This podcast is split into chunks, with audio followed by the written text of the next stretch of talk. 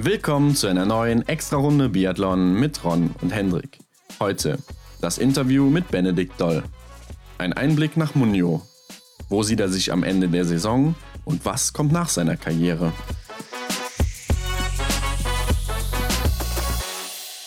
Ja, Hendrik, keine Woche mehr bis zum Start, ne? Und Benedikt Doll bei uns zu Gast heute. Also, was will man eigentlich mehr? Ja, wir beenden die Sommerpause des Biathlons mit einem großen Knall, kann man sagen. Benedikt Doll zum Schluss, unser letzter Interviewgast, zumindest für die Sommerpause. Denn, wie du sagst, in ein paar Tagen ist es schon soweit, am Samstag. Benny Doll, bester Deutscher der letzten Saison, ne? Achter im Gesamtweltcup gewesen. Mhm. War einer von sechs Athleten, die einen Weltcupsieg holen konnten. Also haben nicht viele Leute geschafft. Er war einer davon und ist auch noch Weltmeister im Sprint von 2017. Ne? Mhm. Und da waren wir natürlich auch mal gespannt, was wir in dieser Saison vom Benny erwarten können. Ne? Seine Ziele sind schon klar gesteckt, hat er uns verraten. Also da können wir gespannt sein, ob das auch so in Erfüllung geht, wie sich der Benny das vorstellt. Aber ich glaube, es ist auch jetzt gerade an der Zeit, mit dem letzten Interviewgast der Sommerpause mal Danke zu sagen, dass ihr immer fleißig eingeschaltet habt, uns zugehört habt, mit uns quasi den Sommer überbrückt habt, bis es jetzt halt wieder losgeht. Und wir hoffen natürlich, dass wir ebenso gut eine tolle Saison erleben werden. Genau, also vielen Dank nochmal an der Stelle. Ich bin gespannt, wie es dann beim Benny im Endeffekt aussehen wird, weil Mhm. äh, wir hatten ja jetzt auch den Aufruf gestartet zur Community Top 5 von uns. Und da war der Benny sehr, sehr häufig in den Top 5, können wir schon mal vorwegnehmen. Und einige, oder sagen wir mal ein, zwei, hatten ihn sogar auf Platz 1. Ja, genau. Sehr optimistisch, soweit glaube ich, geht es dann nicht nach vorne. Aber ich bin auf jeden Fall gespannt, ihm ist viel zuzutrauen, ne? Ja, muss man ganz klar sagen. Wenn ihr das Ergebnis der Community Top 5 mitbekommen wollt, dann checkt auf jeden Fall im Laufe der Woche unseren Instagram-Kanal ab. Genau, werden wir auf jeden Fall noch vor Saisonstart releasen. Ne? Mhm. Also seid gespannt. Und äh, was diese Saison aber auch noch anders sein wird, Hendrik. In der aktuellen Situation gibt es ja viele Änderungen im Weltcup. Zum Mhm. Beispiel keine Zuschauer. Äh, wir haben mehr Streichresultate in diesem Jahr, ne? Mhm. von zwei auf vier erhöht worden. Und es ist ja auch so, dass die Athleten jetzt regelmäßig getestet werden. Ne? Man weiß jetzt auch, dass die Deutschen im Trainingslager in Munio sind und da auch, äh, ich glaube, drei, viermal die Woche getestet werden sogar. Mhm, ja, klar. Bei einem positiven Corona-Fall ist es wohl so, dass eine ganze Nation ausfallen könnte. Also wenn jetzt ein einziger aus dem Team nur äh, positiv getestet wird, Mhm. Dann könnte es sein, dass das ganze Team damit äh, Schaden trägt und erstmal in Quarantäne muss. Ja, macht in meinen Augen nur Sinn, weil wenn du überlegst, wie die Leute, wie die Athleten da zusammen unterwegs sind, ja, jetzt könnte man noch überlegen, ob man die Herren und Damen separiert. Das heißt, dass bei einem, ein, bei einem Fall der Herren dann da nur die Herren in Quarantäne sind, aber die Trainer untereinander springen ja auch schon mal hin und her oder helfen bei Damenrennen aus, ne? Oder bei äh, die, die Damentrainer helfen bei Herrenrennen aus und da ist ja dann doch schon die Überschneidung und dementsprechend kann ich schon nachvollziehen, dass die Regelung so sein wird, ne? Oder so halt nur vernünftig ist. Äh, ja, ich glaube, das deutsche Team hat ja sogar so ein paar Bubbles, haben sie es genannt, gebildet, Ja. ne? wo die untereinander sind. Also nur drei, vier Athletinnen zusammen. Ich glaube, immer jeweils mit einem oder zwei Trainern oder so. Mhm. Sodass die sich, also dass die nicht insgesamt zusammenkommen und sich anstecken könnten, falls einer äh, infiziert Ja, wäre. Äh, das könnte man dann ja noch, noch mal auseinandernehmen, aber ähm, dann hat er jetzt auch, glaube ich, den Fall beim Skispringen gehabt, wo das schwedische Team ganz rausgenommen wurde, obwohl da viele Leute negativ getestet wurden Mhm. Und sich dann eben aufgeregt haben, dass sie negativ sind und trotzdem nicht teilnehmen dürfen. Und das könnte hier natürlich auch passieren. Ne? Also wenn die Athleten dann negativ getestet werden, aber nicht teilnehmen dürfen, wäre das natürlich schon ein Nachteil für die und äh, sehr, sehr ärgerlich, weil einige andere dann Schaden dadurch ziehen, ne? obwohl sie nichts dafür können. Mhm, Klar, da hängt ein ganzer Rattenschwanz dann im, Endeffekt dran. Es geht ja auch um Geld, ne? brauchen wir auch nicht Ja. außen vor lassen. Und da finde ich die Idee mit den Bubbles ganz gut. Aber wie gesagt, wenn die oberste Regel so ist, dass die ganze Nation dann in Quarantäne muss, dann wird da auch so eine Bubble nichts dran ändern. Aber ich glaube schon mal, dass das deutsche Team dahingehend dann ganz gut aufgestellt ist. Ja, werden wir mal abwarten, wie die IBU das dann handelt im Endeffekt. Mhm. Ähm, was die IBU aber auch noch gehandelt hat, ist, dass neue Trikots wohl anscheinend eingeführt werden. Und zwar habe ich einen Artikel gelesen, dass wohl goldene Trikots für den amtierenden Weltmeister bzw. die amtierende Weltmeisterin bei der WM dann eingeführt werden. Sprich, wir hatten zum Beispiel Emilien Jacquelin als Verfolgungsweltmeister in Antolz. Richtig. Der würde dann in der Verfolgung von der Pokeljuka ein goldenes Trikot tragen. Mhm. Das sich dann mal wieder abgrenzt von dem gelben und den normalen weißen, blauen, roten, was auch immer sie dann eben tragen. Ja. Äh, und das wurde eben in dem neuen Regelbuch der IBU gefunden. Es gibt so einen neuen Guide, den haben die rausgelassen. Mhm. Da sind, ich weiß gar nicht, 600, 700 Seiten PDF-Dokument, glaube ich. Und da steht dieser Satz drin und im letzten Jahr stand der eben noch nicht drin. Reigning Champion Biathletes in the competition format will wear a gold bib, mhm. was einfach bedeutet, ne, dass äh, der amtierende Champion eben ein goldenes Trikot tragen wird. Ja. Ja, spannend, weil ähm, ich stelle mir jetzt gerade vor, die Kombination, wie ist es denn dann, wenn ein Disziplinführender das rote Trikot trägt, würde ja auch bei der WM das rote Trikot tragen. Ja, genau. Der hätte dann, dann zum Beispiel. Gäbe es doch sicherlich ne? auch eine goldrote Kombination, oder? Oder eine gelbrote ja. Kombination. Ach, Oder wenn du alle drei hast. Ne, ja, genau. Ich wollte natürlich sagen, eine ähm, goldrote Kombination. Aber ja, das, da müssten ja eigentlich alle Variationen dann äh, möglich sein ne? oder gestaltet werden. Ja, wenn wir jetzt zum Beispiel mal an den Massenstart denken, Johannes hat den gewonnen, ja. ne? der vielleicht dann auch im gelben Trikot unterwegs sein wird und vielleicht auch im roten Trikot gleichzeitig unterwegs sein ja, wird. genau. Könnte es natürlich sein, dass der dann drei Farben hat. Also das wird ein ganz neues Trikot sein. Ja. Und stelle vor, er wäre noch unter 25, könnte er vielleicht auch noch das Blaue mit reinmixen. Ja, läuft dann mit einer ganzen Farbpalette. Ja, lustig auf jeden Fall. Ähm, ja, aber für den Zuschauer auch interessanter, ne? Oder, oder einfach offensichtlicher, wer denn hier jetzt da womöglich vielleicht sogar Favorit ist, weil er halt aus dem Vorjahr äh, der Sieger war. Ja, auf jeden Fall. Also ich finde es auch nicht schlecht, dass mhm. neue eingeführt werden. Und es wird auch noch eins eingeführt, angeblich, äh, für den besten Junioren der Junioren-WM, die jetzt folgt. Ja. Und der hat dann Startrecht beim Weltcup-Finale in Oslo. Und da wird er dann ein hellblaues Trikot tragen, beziehungsweise sie. Mhm. Und ähm, ja, dann kann man den auch schon mal wieder erkennen. Ne? Also ja. Also der Punktbeste aus der WM wird es dann kriegen. Die zählen dann irgendwie die Punkte zusammen von allen Rennen. Ja. Und äh, der kriegt dann eben das Trikot, falls das Land ihn da starten lässt, ne, die Nation. Mhm. Und es wird ein grünes Trikot für den IBU Cup Gesamtsieger geben. Das wäre zum Beispiel jetzt Lukas Fratscher ja in unserem Fall. Ne? Genau ja. beim Weltcup-Finale in Oslo und beim Weltcup-Start der nächsten Saison, wo der EBU Cup Gesamtsieger ja wieder ein Startrecht hat. Ne? Mhm. Das heißt, würde es das grüne Trikot schon geben, würde der Lukas Fratscher jetzt im Kontiolahti mit diesem grünen Trikot laufen. Genau, ich bin mal gespannt, ob die das vielleicht schon so machen werden und ja. er vielleicht auch selber noch gar nichts davon weiß. Mal sehen. Aber diese ganzen neuen Einführungen jetzt hier von Trikots erinnert mich schon so ein bisschen an die Tour de France. Ne? Haben die sich da vielleicht ein bisschen ja. was abgeguckt? Ja, auf jeden Fall haben die sich das da abgeguckt. Ne? Ich denke, die wollen den Sport irgendwo attraktiver machen mhm. für Zuschauer. Vielleicht, dass der Zuschauer, der das erste oder die ersten Male dabei ist, sich nicht so auskennt, sich fragt, oh, was ist das denn für ein Trikot? Ja. Da muss ja irgendwas Besonderes sein. Macht es natürlich interessanter, wenn dann auf einmal da einer am Schießstand mit einem grünen Trikot steht und man fragt sich, hä, warum hat er als einziger ein grünes an? Ne? Klar, ja. Aber da so muss man, man ihn vielleicht auch, gar nicht erkannt, ne? Mhm, da muss man natürlich auch aufpassen, äh, dass es nicht zu unübersichtlich wird, weil das habe ich so ein bisschen ja. bei der Tour de France, wenn man sich nicht ganz damit äh, befasst mit der Thematik, dann fragt man sich halt schon so, hm, warum trägt er ein anderes Trikot? Aber vielleicht ist genau das der Punkt, was es dann halt interessanter macht, ja. Ja, ich bin dann auch mal gespannt, wie du eben meintest, was passiert, wenn drei, vier, vielleicht sogar mal fünf Farben gemixt werden oder so. Ja. Also dann wird es schon relativ unübersichtlich und ich glaube, dann ist das Trikot auch einfach nicht mehr so schön, aber ich bin mal gespannt, was die sich da ausgedacht haben vom Design. Auf alle Fälle, ja. Und wer auch in der letzten Saison im gelben Trikot unterwegs war und auch im Ende dann ganz knapp vorbeigeschraubt ist, war ja Tyrell Eckhoff, ne? Mhm, richtig. Auch wieder eine Favoritin für diese Saison, ganz klar. Muss man mit auf dem Zettel haben. Mhm. Und die Norwegerin fehlt vielleicht beim Start in Kontiolahti schon. Ja, sie klagt über Atemprobleme. Ja, sie hat nämlich irgendwie Probleme mit der Luft in Schuschön oder so. Da ging es ihr gar nicht gut und äh, kam damit nicht so zurecht. Die feuchte Luft soll ihr da wohl sehr aufs Gemüt schlagen und äh, ja, hat dann irgendwie Atemwegsprobleme dadurch bekommen. Aber ist Schuschön ein äh, sehr hochgelegener Ort, so ähnlich wie Antolz, oder ist es einfach nur eine andere Art von Luft, die da herrscht? Henry, hat man nicht auch mal eine Grafik zu? Ich glaube, es liegt so auf 1000 Meter Höhe, ne? Also Stimmt, aus dem letzten Jahr. Das war eine unserer ersten Grafiken damals auf Instagram, glaube ich. Dann müsste ich es ja eigentlich wissen. Ja, liegt so bei 700 Metern, also ist schon deutlich tiefer als Antolz. Aber ich weiß nicht, die Luft ist da auf jeden Fall aktuell wohl nichts für sie mhm. und äh, bin ich mal gespannt, wenn sie nicht dabei ist, äh, wird es schon schwierig, glaube ich, ne? Weil dann hat sie oder muss sie in jedem Rennen punkten und darf nicht mehr so viel äh, daneben liegen. Also dann mhm. sind schon mal zwei Streichresultate weg. Ja, ganz genau. Es geht ja schon direkt mit einem Einzel- und einem Sprint los. Ne? Das heißt, da müssen, ja. das heißt, da müssen schon direkt die Punkte gesammelt werden für die Einzelwertung. Zum Großteil sind ja jetzt auch die meisten Kader bekannt gegeben, Hendrik. Ne? Deutschland fehlt noch. Richtig, Deutschland fehlt noch, ja. Da laufen ja wahrscheinlich jetzt oder liefen wahrscheinlich die letzten Tage noch heiße Vorbereitungsrennen, so wie man es schon ein bisschen mitbekommen hatte. Ja, bei den Damen hat man es schon gesehen. Ja, ne? ja, also. genau.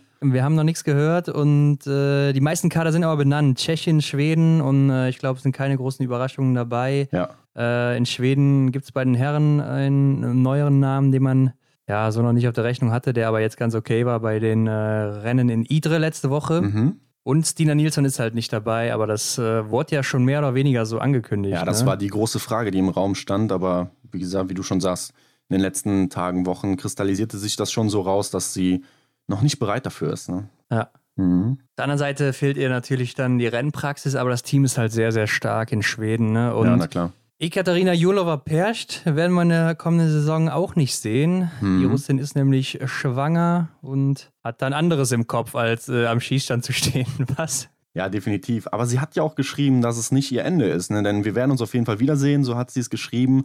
Also vielleicht äh, kommt die Russin nochmal zurück nach der Babypause. Ja, hat mich schon ein bisschen gewundert, ne? weil sie ist schon 35, Ja, vielleicht will sie nochmal bei Olympia antreten. wird im Februar schon 36, also bis sie dich dann mal erholt hat von der Schwangerschaft. Ich weiß noch, Marie de Rain-Albert hat auch recht lange gebraucht oder sagen wir mal bestimmt ja, neun Monate oder so, Mhm. bis sie dann mal wieder auf dem alten Level war. Ja.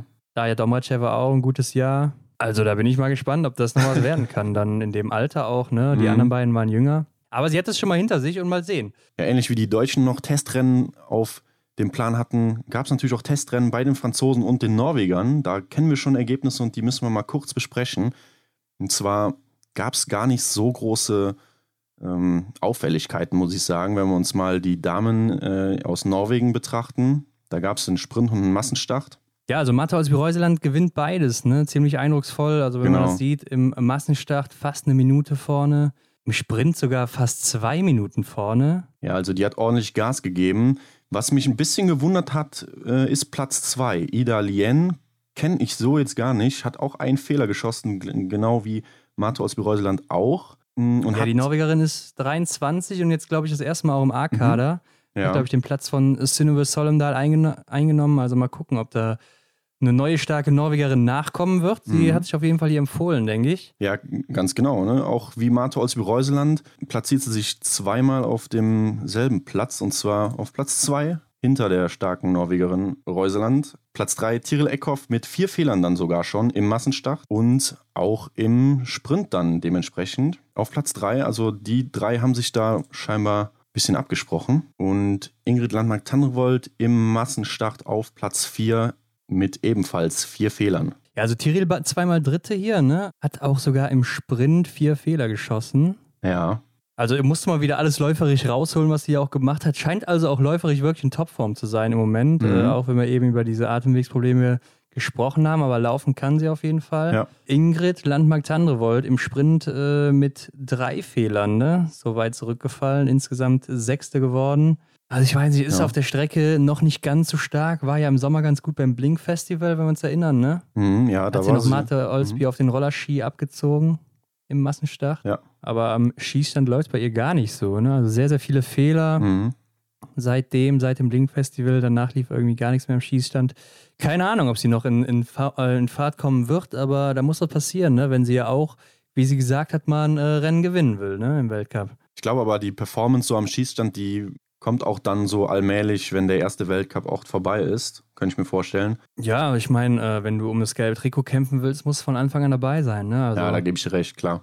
Ich glaube, es ist nicht ihr Ziel, beziehungsweise ich denke, sie sieht es realistisch und dass Mhm. da andere vielleicht noch vorher sind, aber möglich ist es auf jeden Fall. Sie war ja letztes Jahr auch mal in äh, Gelb, ne? Hatten wir auch Genau. mit ihr in unserem Interview drüber gesprochen und äh, mal sehen. Ja. Ja, bei den Männern gewinnt Taje Bö vor seinem Bruder Johannes den Sprint und auf Platz 3 Wettle Christiansen. Mhm. Also, äh, Johannes Ding ist noch nicht ganz in Form, ne? Nee, wieder einmal mehr steht Taje, der große Bruder, vor ihm.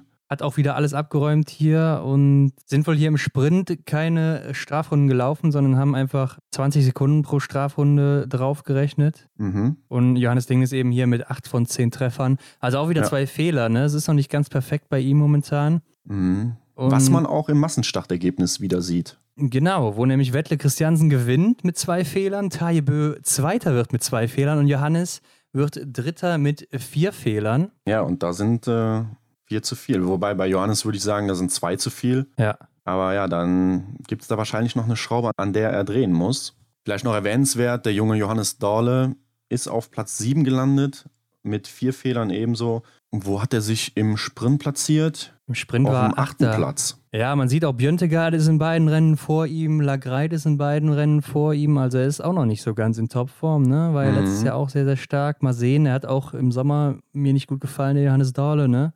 Ja. Viele Fehler geschossen, läuferisch nicht gut gewesen. Aber nochmal zurück zu Johannes Bö, der ist angeblich in einer Formkrise. Okay. Aber wenn man das mal hier sieht, läuferisch ist er doch wieder sehr, sehr gut unterwegs gewesen.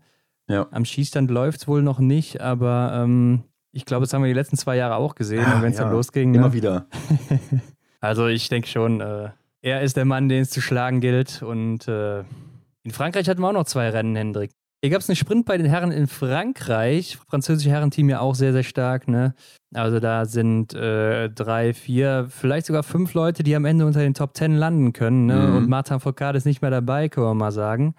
Also Quentin Fillon-Maillet gewinnt auch hier mal wieder vor Emilien Jacquelin und Simon Detieux, dahinter Fabien Claude und Antenor Guillonard. Und das sind Ja. auch die fünf starken Franzosen, ne? Also, Ganz genau, ja.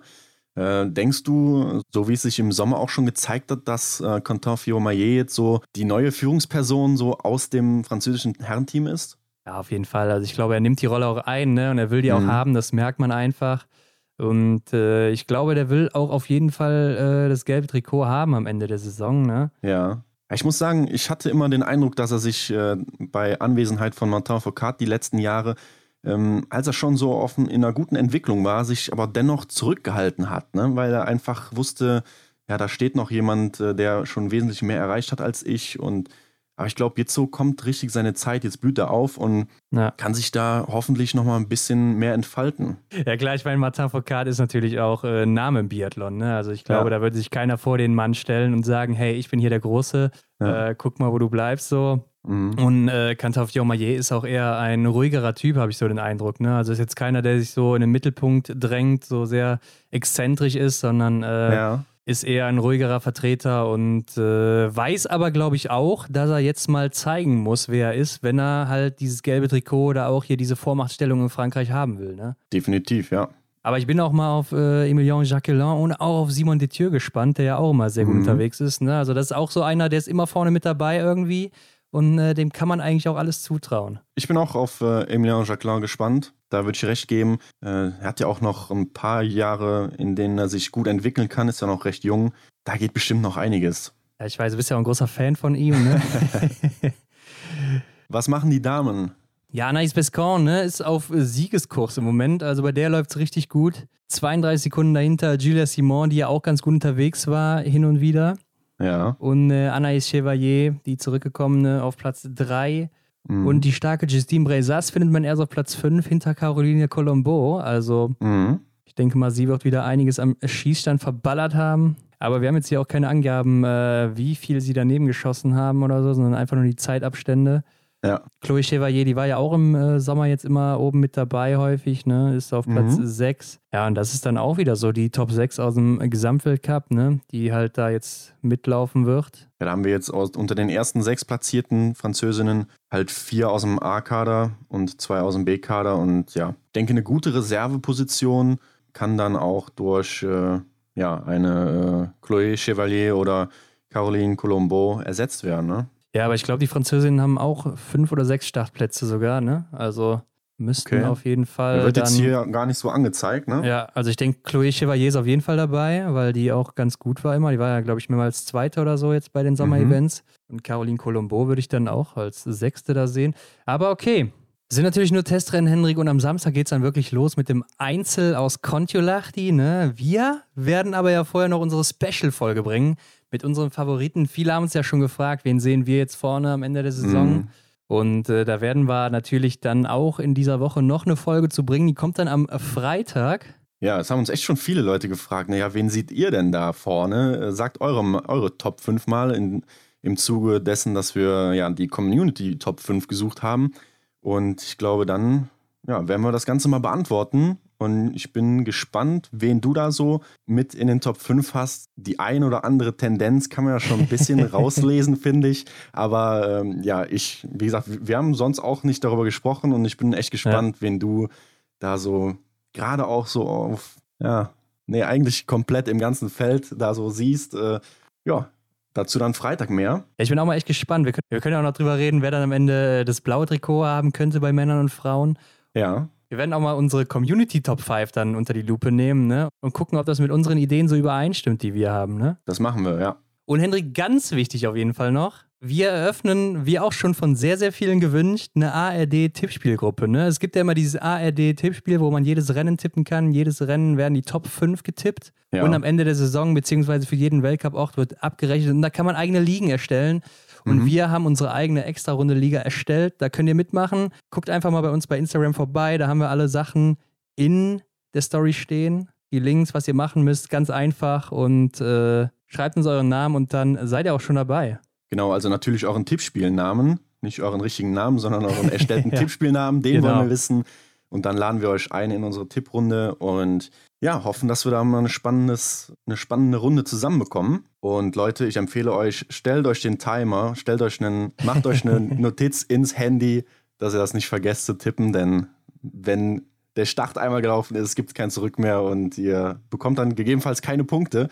Sehr ärgerlich. So ist es mir in der letzten Zeit oder in den letzten Jahren mal so gegangen. Also lernt aus meinen Fehlern. Ne? Ja, da stehen wir natürlich auch ein bisschen unter Druck, ne? dass wir dann zeigen müssen, was für Experten wir eigentlich sind. Müssen wir uns mal beweisen. Okay, damit würde ich sagen, gucken wir doch mal, was der Benedikt uns erzählt hat. Live aus Munje in Finnland. Ja, lass uns mal ins Gespräch springen. Denn ich glaube, die Leute sind schon heiß drauf, was der Benny so zu erzählen hat. Viel Spaß dabei. Heute bei uns zu Gast, live aus Munjo in Finnland, Benedikt Doll. Hallo Benedikt. Ja, hallo, grüß euch. Hey Benedikt. Benedikt, du hast eben noch einen Post verfasst über die Lage in Finnland. Wie ist es so? Erzähl mal. Ein ähm, bisschen belastend, muss ich ehrlich sagen. Also ähm, man verbindet ja Skandinavien immer mit viel Schnee und schönen Bedingungen. Genau. Und ähm, ja, hier ist es echt saukalt und nee, äh, nicht saukalt, sauregnerisch und so schwül warm, so um die 0 Grad und irgendwie Schnee wird so langsam richtig dreckig. Also ja, es schlägt so ein bisschen aufs Gemüt, aber Besserung ist in Sicht. Also morgen haben wir einen Ruhetag und dann soll es mhm. mal wieder unter, in die Minusgrade gehen. Und das Problem ist dann, wenn es halt immer über 0 Grad hat, dann friert es nie gescheit und dann mhm. wird die Strecke irgendwann so tief. Und das ist im Training, macht es einfach keinen Spaß, weil es dann so so sulziges Geläuf ist und man kommt nicht vom Fleck und ach, mhm. das ist irgendwie ätzend. Ja, auf deinen Bildern erkennt man auch gut, dass abseits der Strecke gar nicht von Schnee die Rede sein kann. Ne? Hat man da nicht so sogar schon vielleicht Angst als Wintersportler um seinen geliebten Wintersport? Äh, ja, also die Bedrohung ist ja akut. Mhm. Ähm, als wir angereist sind, hat man schon noch so fünf mhm. bis zehn Zentimeter im Wald. Okay. Äh, ich glaube mal, die nächsten vier bis fünf Tage kommt auch wieder ein bisschen Neuschnee dazu. Da sind dann so fünf Zentimeter Gold wert für die Optik auf jeden Fall, immerhin. Ja. Äh, ja, als Sportler, meine Güte, ähm, Wintersportler, da muss man sich schon mit beschäftigen. Ähm, das ist schon eine akute Bedrohung und ähm, klar, man kann es dann irgendwie, wenn man sich gut vorbereitet, schon ähm, schon drauf einrichten und sagen, okay, man macht Schneedepots, ähm, mhm. man hat genug Schnee da, um die Rennen auszuführen, aber ob dann das Winterfeeling aufkommt, das ist dann halt die große Frage. Mhm. Ja. Ja, Benedikt, ähm, du bist Weltmeister im Sprint, zweifacher Bronzemedaillenträger bei den Olympischen Spielen von Pyeongchang und letzte Saison einer von sechs Biathleten, die einen Weltcupsieg holen konnten. Was gibt es sonst noch so über dich zu erfahren? Oh, was gibt es sonst noch so? ähm, einiges. Also es gibt so ein paar Sachen. Ähm, ich habe ja dieses Jahr mein Studium abgeschlossen im Sommer. Mhm. mhm. Ähm, das war auf jeden Fall auch noch ein ganz, ganz großes Thema, ähm, was für mich wichtig war, was auch immer nebenbei so ein bisschen einmal eine gute Abwechslung war, aber zum anderen auch so ein bisschen eine Belastung. Also äh, es war immer so ein Tick zu viel, aber gar nichts machen war auch keine möglich oder keine Option. Und in der Beziehung ähm, war es dann schon, ja, war ich, bin ich jetzt nicht unglücklich, dass ich jetzt endlich mal abschließen konnte. Was noch? Ach, verschiedene Hobbys habe ich. Ähm, natürlich das Thema Ernährung mache mhm. ich mir immer viel Gedanken. Mhm. Ähm, was, was ich dieses Jahr, also es geht jetzt vielleicht so ein bisschen, äh, oder ist jetzt nicht so ein typisches Hobby, äh, äh, so Hausautomation habe ich mich doch viel beschäftigt, weil ah, so ich mit Smart meinen Home Eltern Haus. Ja, genau. Ich ah, habe mit mhm. meinen Eltern ein Haus umgebaut und ah, cool. da habe ich mich jetzt so, und das kann ich jetzt auch immer, wenn ich hier unterwegs bin, kann ich alles fernsteuern oder noch programmieren, ja. weil meine Eltern jetzt nicht so die Technik-Nerds sind und mhm. da kann ich jetzt immer über ein VPN eigentlich daheim alles noch weiter einrichten. Heute habe ich die, die Türklingel mit dem Bose Soundtouch-System ähm, gekoppelt. Das habe ich endlich hingekriegt über die Schnittstelle und da sind so meine, meine Nebenbei-Hobbys, äh, wenn ich mal nicht trainiere auf Lehrgang. Ja. ja, deine Eltern ist ein ganz gutes Stichwort, denn du kommst ja aus einer ziemlich sportlichen Familie, oder? Also dein Vater war Läufer und deine Schwester Bergläuferin und war, glaube ich, auch mal aktiv im Biathlon, oder? Ja, genau. Äh, also Sport ist schon immer eine, ja, hat schon immer einen großen Stellenwert äh, in mhm. der Familie. Sag ich mal so, äh, die musikalische Familie sind wir jetzt nicht.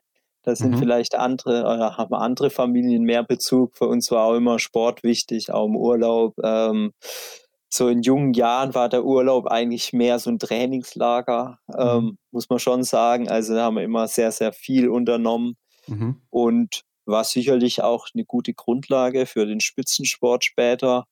Ja, mein Vater, äh, der war Bergläufer und Langstreckenläufer. Ah ja. mhm. äh, also einmal, okay, Berglauf geht, das verstehe ich auch. Ähm, aber dann hat er auch so verrückte Sachen gemacht, also 100 Kilometer Rennen, also so Langstrecke. äh, dann hat, da gibt es einen Comrades-Marathon, heißt es, der Südafrika und äh, das sind natürlich, ähm, also von, von äh, oh Gott, von Spitz, nee, ich weiß es nicht, naja, mhm. ähm, der ist auch um die zwischen 80 und 100 Kilometer, mhm. 20 bis 30.000 Teilnehmer, hauptsächlich Dunkelhäutige logischerweise in Afrika. Mhm. Und ähm, er konnte da sozusagen als weißer Sportler ähm, den gewinnen. Also es war schon so eine Sensation. Das war 93. Mhm. Und ähm, das war so sein Highlight der Karriere. Und meine Schwester, die ist jetzt auch immer noch sehr, sehr aktiv Mhm. Äh, sie hat auch mal Biathlon gemacht, aber sie hat dann aufgehört, äh, ja, wann, mit 18, sowas. Mhm. Und äh, die läuft jetzt hauptsächlich, macht also Marathon, Lauf, kommt, glaube ich, persönlich nicht hinterher. Also ich muss, ich muss dann schon auch eine gute Laufform haben, um da mit ihr mithalten zu können, weil sie da Krass, ja, ist, das, das, das merkst du dann schon. Ja, klar. Und Aber meine, meine Mutter, die läuft auch Marathon. Okay. So viel dazu, um den Abschluss zu finden. Sehr gut. Ähm, aber viel mehr interessiert uns natürlich deine Person und wir haben uns natürlich gefragt, wie bist du denn letztendlich aus der Familie dann da heraus äh, zum Biathlon gekommen? Ja, ähm, bei uns im Schwarzwald ist jeder in, in irgendeinem Skiclub, in einer Skizunft, im Skiverein. Ja. Also ähm, ich, ich weiß jetzt nicht, wie es bei euch ist. Ähm, bei euch sind es dann wahrscheinlich mehr so Handball, Fußball, Fußball äh, Turnen. Ja. ja, genau. Wart ihr mal im Verein? Ja, Fußballverein, genau. Mhm. Ja.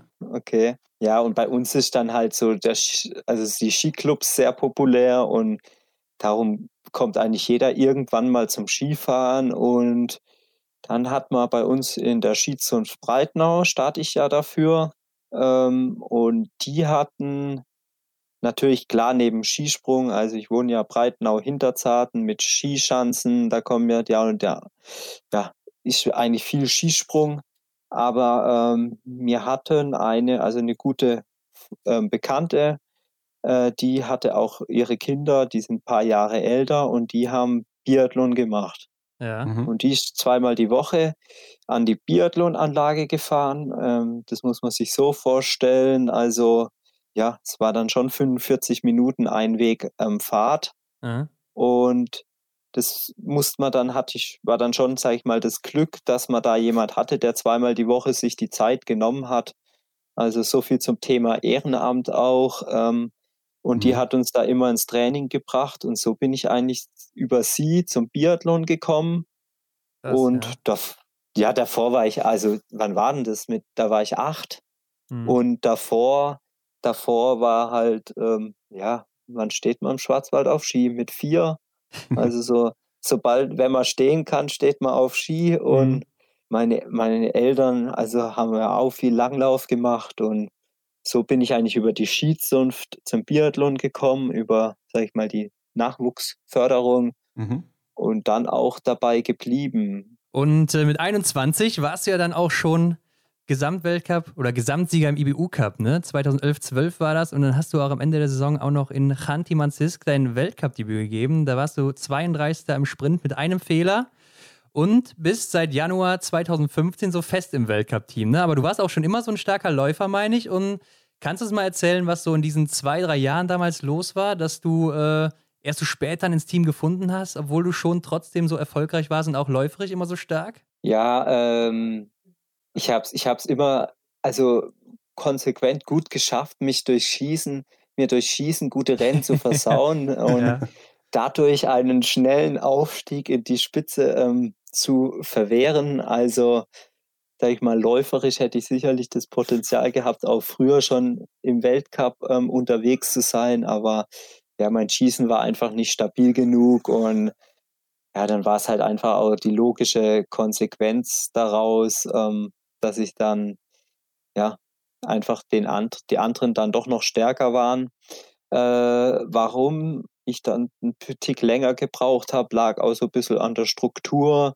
Mhm. Ähm, die, die oben im Weltcup waren, die waren eigentlich einfach haben gute Leistung gebracht, ähm, mhm. stabile Leistung auch und da war dann auch nicht der Bedarf da, irgendwie auszutauschen. Und dann muss man, also es gibt dann schon immer so mal so ein paar Jahre, wo dann wieder ein paar aufhören, wo man dann wieder mehr durchwechselt, wo man mehr eine Chance kriegt.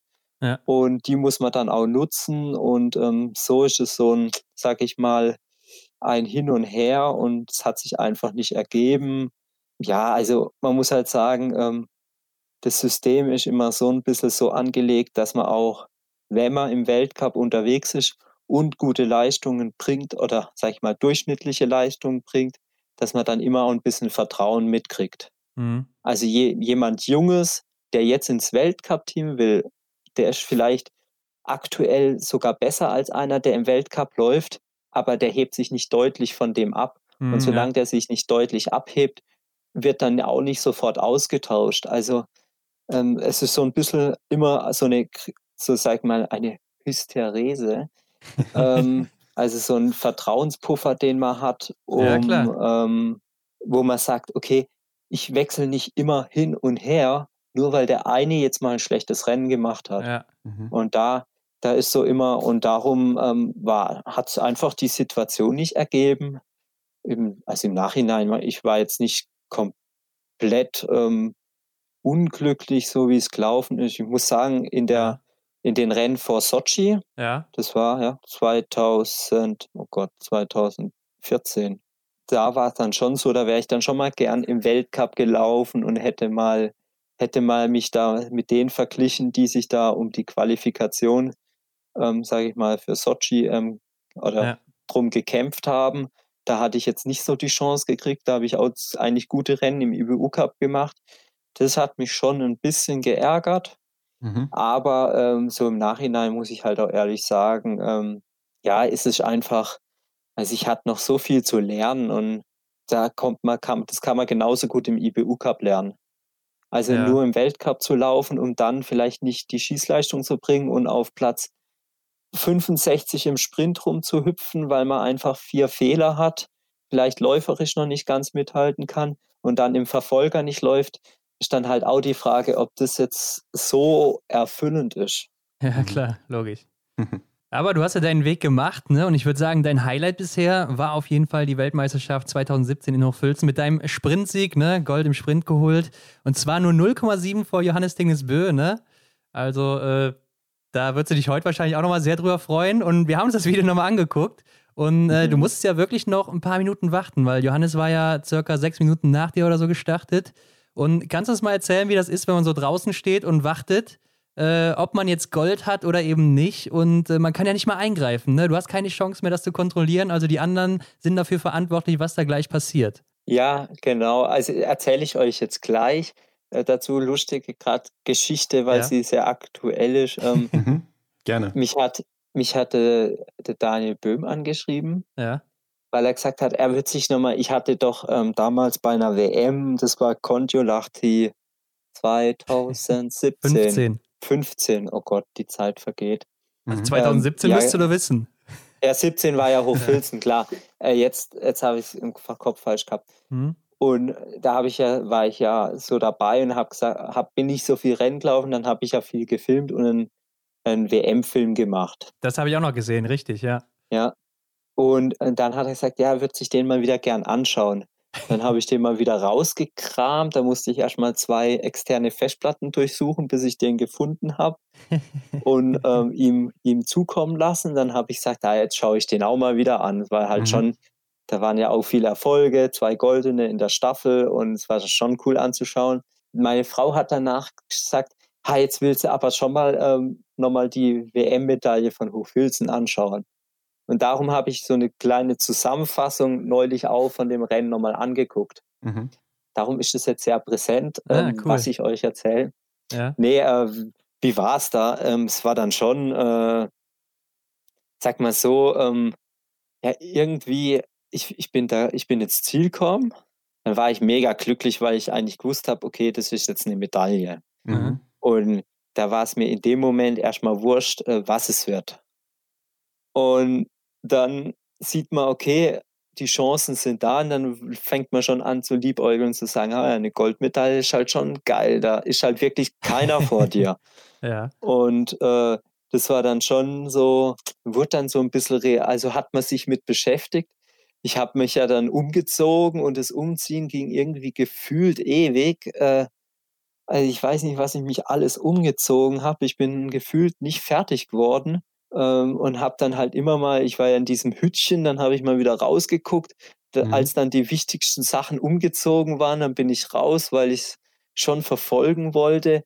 Aber ich muss sagen, mir war es noch gar nicht so real. Also mir war es, da einmal war es mir egal, weil ich glücklich über die Medaille war. Mhm. Und einmal habe ich das gar nicht so realisiert, dass es jetzt so mega spannend ist.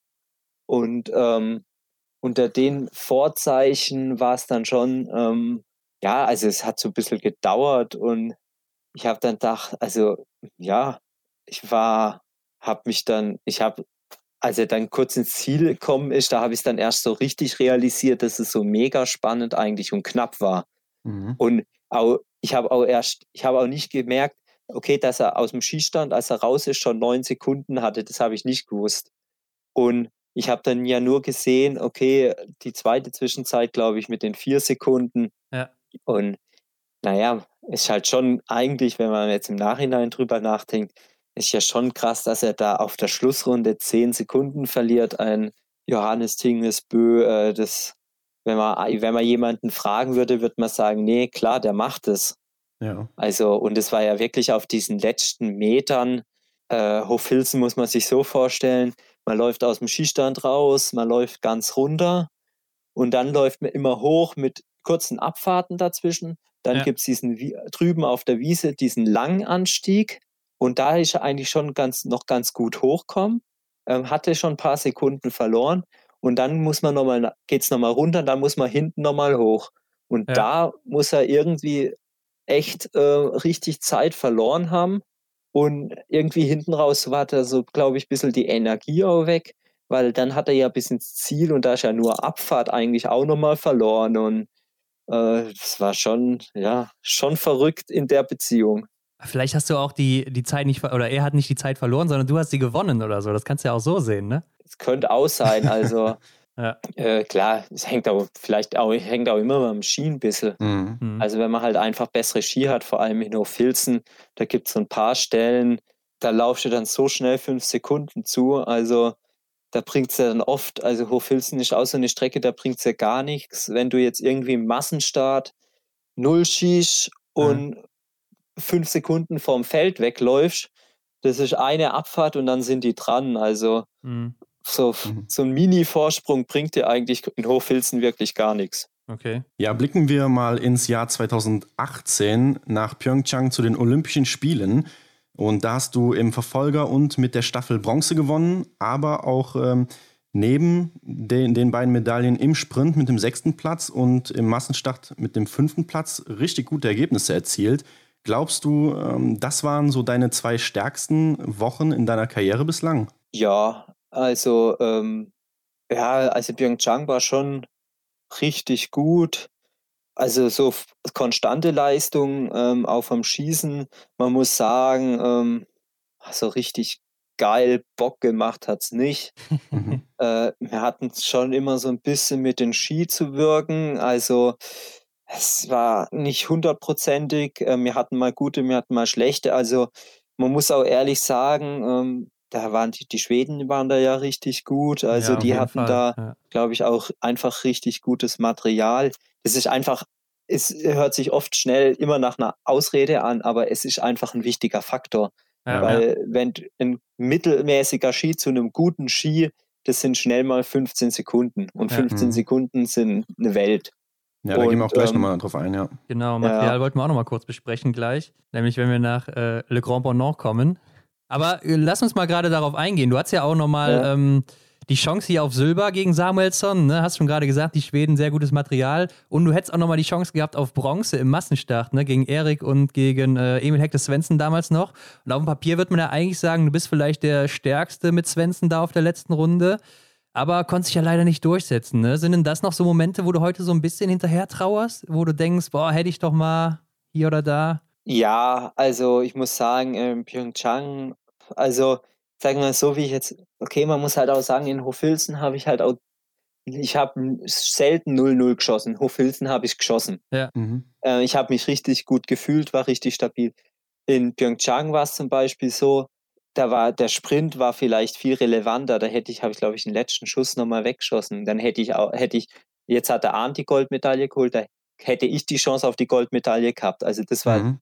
ziemlich, das war für mich das Rennen, wo es am greifbarsten war, dass ich da noch was besser hätte machen können. Ja, ähm, ja das, das Ziel, Zieleinlauf ist jetzt nicht so meine Spezialdisziplin und dass der Samuelsen, der hatte, die Schweden hatten da halt echt gute Ski und hat halt so ein bisschen mehr Bums. Ähm, das ist dann halt auch was, was ähm, man nicht unterschätzen darf. Ich weiß schon gar nicht mehr, welches Rennen das war mit dem Svensson auf der Schlussrunde. Der Massenstart war das mit Erik und äh, Emil Hecke Svensson, ne? Ja, genau. Äh, ah, wir haben uns da nicht richtig.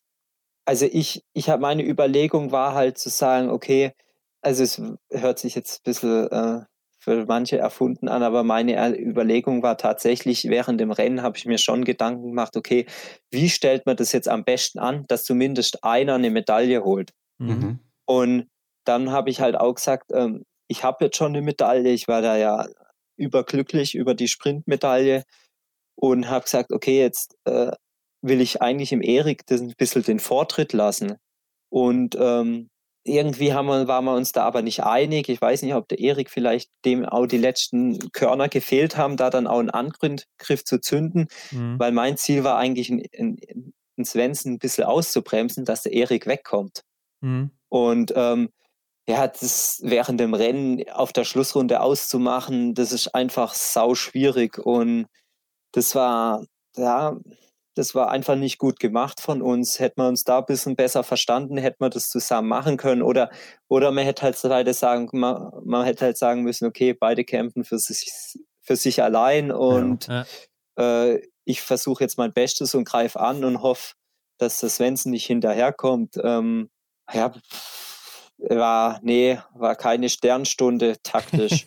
und ja, und beim, ja, beim Svensson muss man halt wissen, der hatte, das war so seine Endzeit und da hat er sich immer so einzelne Rosinen rausgepickt. Mhm. Also ich würde sagen, 90 Prozent der Rennen, vor allem wenn es nicht um irgendein Podest ging, dann war das ihm die Schlussrunde scheißegal. Und mhm. da hat er halt dann schon nochmal mega Energie ge gehabt oder es genommen, um da ähm, sich das auszukämpfen oder diesen Platz zu erlaufen und ja, einmal besser angestellt und vielleicht hat er auch einfach mehr Körner gehabt. Ja. Wer Klar. weiß.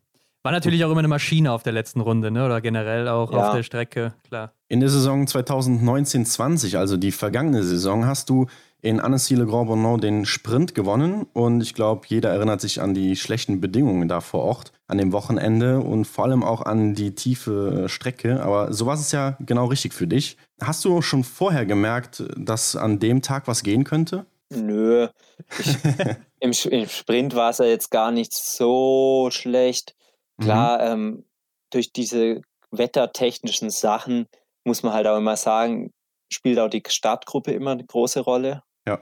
Und da hat man zum einen echt gute Ski und auch ähm, eine gute Startgruppe und man muss halt auch sagen, die anderen Top-Konkurrenten, die haben ein bisschen gepatzt. Mhm. mhm. Und ähm, dann ähm, ja, hat man halt auch die Möglichkeit, also dann muss man die Möglichkeit zum einen ergreifen, aber man hat halt auch die Chance, ganz oben zu stehen. Und äh, jetzt so mega geplant war das nicht. Also ich muss halt sagen, ähm, hätten jetzt drei nicht gepatzt, dann wäre es der vierte geworden. Und so gibt es halt auch viele andere Rennen, wo ich gute Leistung gemacht habe, Fünfter wurde oder Vierter wurde, wo mhm. ich auch hätte gewinnen können, hätten die anderen mal gepatzt. Also darum war das Rennen jetzt nicht so viel anderes, anders wie die anderen. Mhm. Aber es hängt halt so ein bisschen, ja, hängt halt schon auch immer damit ab oder zusammen, was machen denn die anderen. Also man ist ja nicht immer allein unterwegs und läuft nur gegen eine Uhr, sondern man läuft halt gegen andere ähm, Top-Athleten und mal klappt's, mal klappt's nicht, mal klappt's ja. häufiger. Diesen Winter soll es hoffentlich häufiger klappen, aber äh, das steht noch in den Sternen. Genau, aber an dem Wochenende, da war ja wirklich, also das komplette Wochenende war ja regnerisch, ne? Und auch gerade im Massenstart, da war richtig schlechtes Wetter. Und da war es ja so, dass die Norweger, gerade euch Deutschen, so richtig davongezogen sind. Ne? Also die hatten anscheinend viel, mhm. viel besseres Material, wo wir ja eben schon mal kurz drüber geredet haben. Aber woran liegt es, dass man da so daneben greifen kann bei so einem Rennen? Weil ihr seid ja, also Deutschland ist ja auch eine große Biathlon-Nation, genau wie Norwegen, Frankreich. Und in Novo Mesto hat man sowas ja auch nochmal gesehen, wo die einfach da weggelaufen sind im Massenstart ne, und ihr einfach nicht hinterherkamt. Mhm. Ja, das war auch, ja, richtig in die Tonne gegriffen. Ähm, ich glaube, zum einen hat man so ein bisschen Sachen getestet oder sich für Sachen festgelegt, wo man nicht drauf geachtet hat, äh, wie ist jetzt da die Dauerbelastbarkeit. Ja. Ähm, also manche Sachen sind auf den ersten Metern top und dann hinten raus bauen die schnell ab. Mhm. Äh, das ist ein Thema der Erfahrung. Ähm, also da hat man einfach einen Fehler gemacht. Ähm, dann, ähm, ich glaube, wir sind auch scheiß Schliffe gelaufen. Ja. Es wurde dann, glaube ich, auch deutlich nasser. Also man, testet halt auch immer, man muss sagen, man testet immer drei Stunden, zwei Stunden vor dem Rennen. Ja. Und dann, oder die Techniker, ja, die fangen oft schon ja, zwei, drei Stunden vorher an. Und wenn das morgens ist da, und ähm, sage ich mal, wir, hatten ja das, sage ich mal, das vor, also das Rennen vor den Frauen, dann hast du manchmal eine Temperaturdifferenz von 4 Grad. Und wenn es dann von minus 1 auf plus 3 Grad geht, da passiert dann so unfassbar viel, mhm. dass man da ähm, einfach als einfach schon richtig antizipieren muss, okay, wie verändert sich das? Und das haben wir, glaube ich, nicht richtig gemacht. Und darum mhm. hat man eigentlich Ski für zu nasse, äh, zu kalte Bedingungen und wenn es dann so richtig fatschig nass wird, dann gute Nacht. Also sie waren sicherlich nicht schlecht, wenn man jetzt im Training läuft. Aber ja. im, Ver im, im Verhältnis zu anderen, die halt ähm, die optimalen Ski haben, also das war, das war wirklich, also da, da, da ich, ja, es ist, man schämt sich nicht oder man, man ärgert sich erstmal so unfassbar, weil man denkt, okay, jetzt bin ich am Start, jetzt brenne ich mir reiße ich mir hier einen Arsch auf und es geht nichts vom Fleck. Also mhm. äh, da war, habe ich mich echt richtig geärgert und dann fest man sich wieder ein bisschen und dann denkt man, ha, jetzt, okay, jetzt versuchst trotzdem gutes Training, jetzt versuchst zumindest übers Schießen ähm, ein paar Punkte zu sammeln, dann Platz mhm. 20, Platz 25, mhm. wie auch immer, da dir ein paar Punkte zu sammeln. Ja. Ich weiß nicht, was war es denn am Ende? Kann ich jetzt gerade auch nicht sagen. Wisst es auch nicht. naja, dann ist, ist egal. Ähm, aber ja, es ist so, es ist so dann so eine, so eine emotionale Wanderung zwischen aufregend, dann irgendwann auch drüber lachen, weil man denkt, ja, scheiße, ähm, man ist doch so eine gute, so eine tolle Nation, hat so viel ähm, Know-how ähm, und dann baut man doch so einen Bock und mhm. darum, ja. da, weiß da kann man auch keinem böse sein. Es ist ja auch nicht so, dass das irgendjemand absichtlich macht. Ja, ja. Ich habe meine Ski getestet. Ähm, es war auch nicht so eindeutig. Also es waren die Uniski und die Nassski, die waren auch nicht so, wo ich sage, okay, die Nassski, die sind wesentlich, die waren deutlich besser und man hat trotzdem, einen, oder ich habe trotzdem den falschen Ski genommen. Also irgendwie zum Zeiten des Testpunkts war es okay, aber dass sich das so entwickelt und dann noch mit dem Johannes, der da ja noch geflogen genau. ist und ja. dann noch ein Ski abgebrochen, noch einen neuen Ski. Also es war für die Deutschen echt ein Scheißtag. Ja. Also ich weiß gar nicht, doch, die, wie, was haben denn die anderen so fabriziert? Ich glaube, Simon hatte sein bestes Ergebnis da, ne? Mit dem zehnten Platz oder war das der Verfolger? Ich Ach weiß so. gar nicht mehr. Ja, dann, dann will ich jetzt, aber ich glaube, Simon Ski waren auch nicht optimal, sonst wäre da, glaube ich, auch noch mehr drin gewesen. Ja, ja. Ähm, also es war dann, es war für, zumindest für mich ein Scheißtag. Ja, ich finde es halt immer Wahnsinn, wie die Norweger dann trotzdem irgendwie immer ins, in, auf die richtigen Ski kommen oder so, ne? Genau wie Nove Meste, mhm. wo die ja wirklich mit der ganzen Mannschaft vorne weggelaufen sind, ne? Ja, also ähm, die Norweger, die haben da schon richtig Gas gegeben. Also ist halt auch immer eine Frage, wie, wie entwickelt man sich weiter? Also es gibt halt schon so kleine Innovationen und da holen dann, die macht eine Nation und dann holt man die halt, braucht man halt vielleicht eine Saison, bis man die wieder aufholt. Und wir haben jetzt, also unsere Techniker, jetzt die Tage, ist eigentlich nicht schlecht, dass es jetzt auch so nasses Wetter ist, weil die ja. haben jetzt ganz viele nass, neue Nassschliffe dabei, diese testen weil wir auch gesagt haben, äh, da, das, so kann es nicht weitergehen, da müssen wir was machen und das haben sie auch begriffen und darum ähm, muss man auch sagen, ähm, also wir schauen dann schon, dass wir unsere Probleme beheben. Mhm. Also kann man sagen, ihr seid aktuell in Munio. Ist der Ort als Vorbereitung ja gar nicht so schlecht dann für euch, oder? Ja, also für die Techniker ist jetzt echt gut, weil die einmal die nassen Bedingungen haben. Jetzt ja. wird es kalt, dann haben sie so einen kalten Altschnee. Ähm, wenn dann vielleicht mal ein bisschen Neuschnee reinkommt, hat man noch Neuschnee. Also ähm, das ist schon immer, sind ganz wichtige, nicht nur für uns zum Trainieren, sondern auch für die Techniker richtige, zwei, zwei richtig wichtige Wochen. Die sind dann, also der Wachstruck ist auch schon hier, die sind zu sechs da, also ist jetzt nicht nur eine Auswahl. Ähm, da wird dann schon richtig Gas gegeben. Mhm. Ja, wir haben auch mal geguckt, Munjo liegt ja circa, also ganz weit im Norden in Finnland, ne, und circa 800 Kilometer weg von Kontiolahti. Und wann und wie reisten ihr dann nach Kontiolahti? Ja, äh, also hier ist echt wenig Licht, muss man schon sagen. Hoffentlich hast du also so eine Tageslichtlampe dabei. Ja, das, das Stormy Hammer ja? heißt der. Okay. Ähm, die, die haben wir immer an. Das ist, tut dann schon ganz gut als, als kleinen Sonnenersatz. Ja, mhm. man trainiert halt vormittags, fängt mal an, dann wird so langsam hell und dann sind so, ähm, ja, so zwölf, wann wird es wieder dunkel? Um zwei, halb drei, sowas. Ja, aktuell geht's noch. Ja, okay. Äh, ja, dann geht's weiter nach Mun, äh, nach Kontiolahti. Da fahren wir mit dem Bus. Ähm, mhm.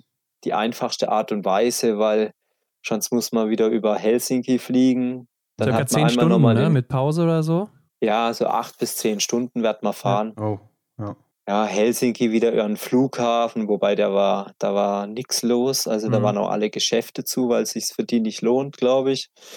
Da haben wir echt gucken müssen, dass wir was zum Essen kriegen.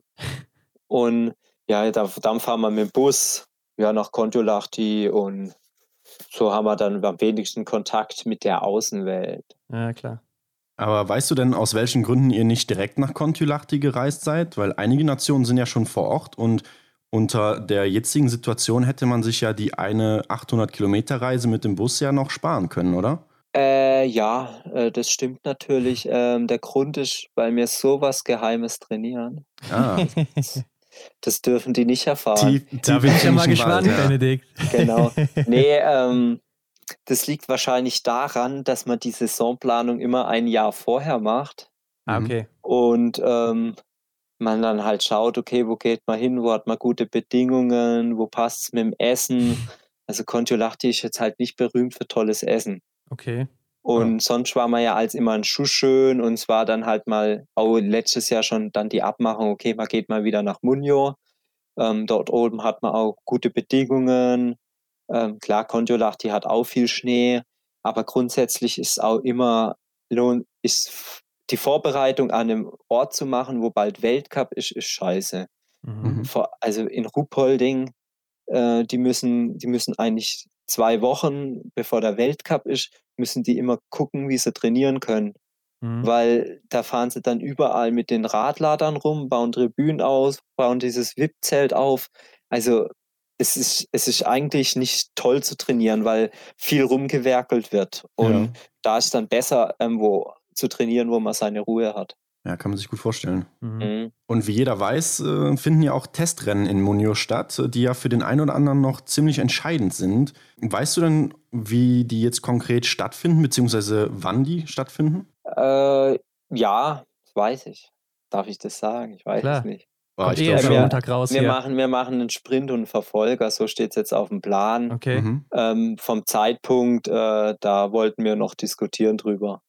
Also, ähm, aber ein Sprintverfolger sind zwei Rennen, dass man da auch ein bisschen eine Aussagekraft hat, weil alles an einem Rennen festzumachen, ist dann halt schon immer ähm, mhm. schwierig und so kann man doch am besten, denke ich mal, auch schon auch so ein bisschen Leistung wirklich ähm, bewerten und wie man es dann macht, das wird sich ja dann auch zeigen, ob man sagt, okay, man macht ein Rumpfteam und guckt dann weiter oder man verteilt jetzt schon Weltcups und sagt, der läuft da, der läuft da ist ja sicherlich auch ein Szenario. Mhm. Ähm, man darf halt nicht vergessen, dieses Jahr ist echt richtig blöd, weil die Weltcups finden statt und die nächst, nächste Ebene ist dann eigentlich der IBU Cup. Mhm. Genau. Und der ist der erste erst im Januar. Mhm. Und dann muss man dahin eigentlich, sagen wir mal, mit Deutschlandpokal oder ähm, ja, einen Alpencup, sowas überbrücken. Und das ist dann schon eine ziemliche, ähm, sage ich mal, ziemliche ja, Diskrepanz und darum hm, ja, klar. Ähm, sollen, sollen das die entscheiden, die das zu entscheiden haben. ja. Was glaubst du, wer sich am Ende durchsetzen wird? Wer wird noch ins Team kommen? Es sind noch zwei Plätze frei, ne? Streiten sich noch ein paar drum. Roman Rees, Simon Schemp, Erik Lesser, Johannes Dohnhauser und Dominik Schmuck, genau. Ja, alle. also ich, ich, ich, ich, wenn ich überlege, ich kann keinen ähm, ausschließen. Mhm. Alle brandgefährlich. Aber noch keiner, der dir besonders gut aufgefallen ist, der dir davongelaufen ist oder so im Training? Äh, da sind doch, nee, auch alle topfit. Also aus eigennützigen Gründen würde ich mir einen Roman wünschen. Wenn ich dann brauche, kann mir, ich mit ja. ihm zusammen an den mhm. Weltcup anreisen. Ja. Ah ja, richtig. Und kann mir die Autofahrten teilen. Ja. Nee, ähm, ich, ich komme mit allen gut aus und ja. Du, der, der die Chance ergreift, der kriegt sie. Okay. ja, okay, dann gucken wir mal auf den Saisonstart. Ne? In Kontiolahti geht los mhm. mit einem äh, Einzel und einem Sprint. Und letztes Mal im Sprint warst du ja Sechster mit einem Fehler, ne? wo du übrigens äh, der Einzige in den Top 14 warst mit einem Fehler und sonst hatten alle null. Und äh, du hattest aber die drittbeste Laufzeit hinter Johannes Tingnes und äh, Martin Foucault. Das heißt, du bist jetzt wohl mindestens der zweitschnellste im, im Weltcup an dem Tag. und äh, Gute Rechnung. Ja, Benny, was können wir von dir erwarten im, im Sprint und im Einzel am ersten Wochenende? Ja, äh, Sprint und Einzel. Kontiolahti kann ab und zu ein bisschen windig sein, aber ähm, ja, man kriegt es eigentlich gut im Griff. Mhm. Äh, was ist denn noch in Kontiolahti? Die Strecke mag ich eigentlich, also finde ich jetzt nicht, finde jetzt nicht so verkehrt. Mhm. Haben meistens gute Ski. Also mhm. die Voraussetzungen sind günstig. Und ähm, Musst ja, nur noch gut schießen, ne? Ja, vom er ich muss ehrlich sagen, vom ersten Rennen, man weiß es nie. Ja. Ähm, ja, Schießen läuft eigentlich auch gut. Also wir haben jetzt hier auch richtig Wind. Das muss ich jetzt, weißt du, jetzt äh, wenigstens habe ich ähm, euch oder die Zuhörer als Audienz. Ja. Ich habe mir heu heute am Schießstand, ähm, also mir ist richtig windig und richtig schwer zu schießen. Also mhm. mhm. so Standard-Schießergebnis bei viermal Schießen sind vier bis sechs Fehler, weil okay. es einfach oh. total der Wind drin hängt. Und ich habe dann heute doch tatsächlich viermal null geschossen. Ui, ja. Äh, da musste ich natürlich erstmal selbst ähm, auf mich aufmerksam machen ja. und ähm, mir selber gratulieren. Äh, ich denke mal, das wird diesen Winter wahrscheinlich häufiger nötig sein, wenn keine Zuschauer da sind. Habe ich mir dann als im Nachhinein gedacht, mhm. dass ich mir das jetzt schon mal ein bisschen angewöhne. Mhm. Nein, äh, also Schießen läuft gut. Morgen bin ich nochmal an Laser bei unserem Schießtrainer, der ist ja auch noch hier ja. extra mit hochgekommen. Ähm, nochmal so die ein oder anderen Details. Was auch wichtig ist, jetzt so ein bisschen das Trockentraining bei ruhigen, also vor allem wenn man jetzt immer diesen Wind hat, weil da kann man nie diesen Rhythmus schießen. Entweder man muss sagen, okay, äh, gerade ist mal kein Wind, jetzt hau ich sie raus. Mhm. Und wenn dann mal viel Wind ist, dann stehst du halt einmal wieder zehn Sekunden ohne was zu machen. Und da muss ich im Trockentraining so ein bisschen mal viele Serien mit einem guten Rhythmus auch machen, um das nicht zu verlernen. Und ja, ich, ich habe also ich habe viel trainiert, ähm, viel da verbessert und darum freue ich mich eigentlich drauf, das so im Wettkampf rüberzubringen. Ähm, also da bin ich selber so ein bisschen neugierig, wie es ja. dann am Skistand klappt. Ja, wir auch. Ja, ohne jetzt zu viel Druck aufzubauen, äh, das klingt natürlich nach einer Top-Platzierung direkt am, beim ersten Rennen, beziehungsweise beim ersten Weltcup-Ort. Ron hat es eben schon ein bisschen durchdringen lassen. Läuferisch gehörst du zu den Top-Athleten im Weltcup und äh, letzte, letzte Saison warst du unter den schnellsten fünf. Und wie auch gerade schon erwähnt, äh, hat das Schießen so hier und da mal äh, gehadert in der letzten Zeit. Äh, aber da hast du ja in der Vorbereitung was dran geändert. Und ähm, Thema Schießtrainer. Wie, wie lief's da? Ja, also ähm, läuferisch habe ich auch so das Gefühl, ich konnte nochmal mich einen Tick steigern. Ähm, mhm. Also das, ja, das, also es muss jetzt nicht heißen, dass ich schneller bin, aber technisch dass ich mir vielleicht auch schaffe, äh, dass ich auch mal besser hinterherlaufen kann. Ja. Dass ich so Tech, ähm, Schnelligkeitsverschärfungen besser verkrafte. Ist so Sachen, die spielen aber, ja auch immer eine äh, Rolle. Technisch ist ja auch noch Und, einiges drin bei dir, oder? Ja, aber nimmer viel jetzt okay. mittlerweile. Es ist eigentlich kaum noch was drin. Ähm, fast perfekt. Also ich meine, weil deinen Laufstil erkennt man ja schon äh, aus, aus der Entfernung, also aus, der, aus sehr weiter Entfernung, ne? Ja, auf jeden Fall. Ähm, ja.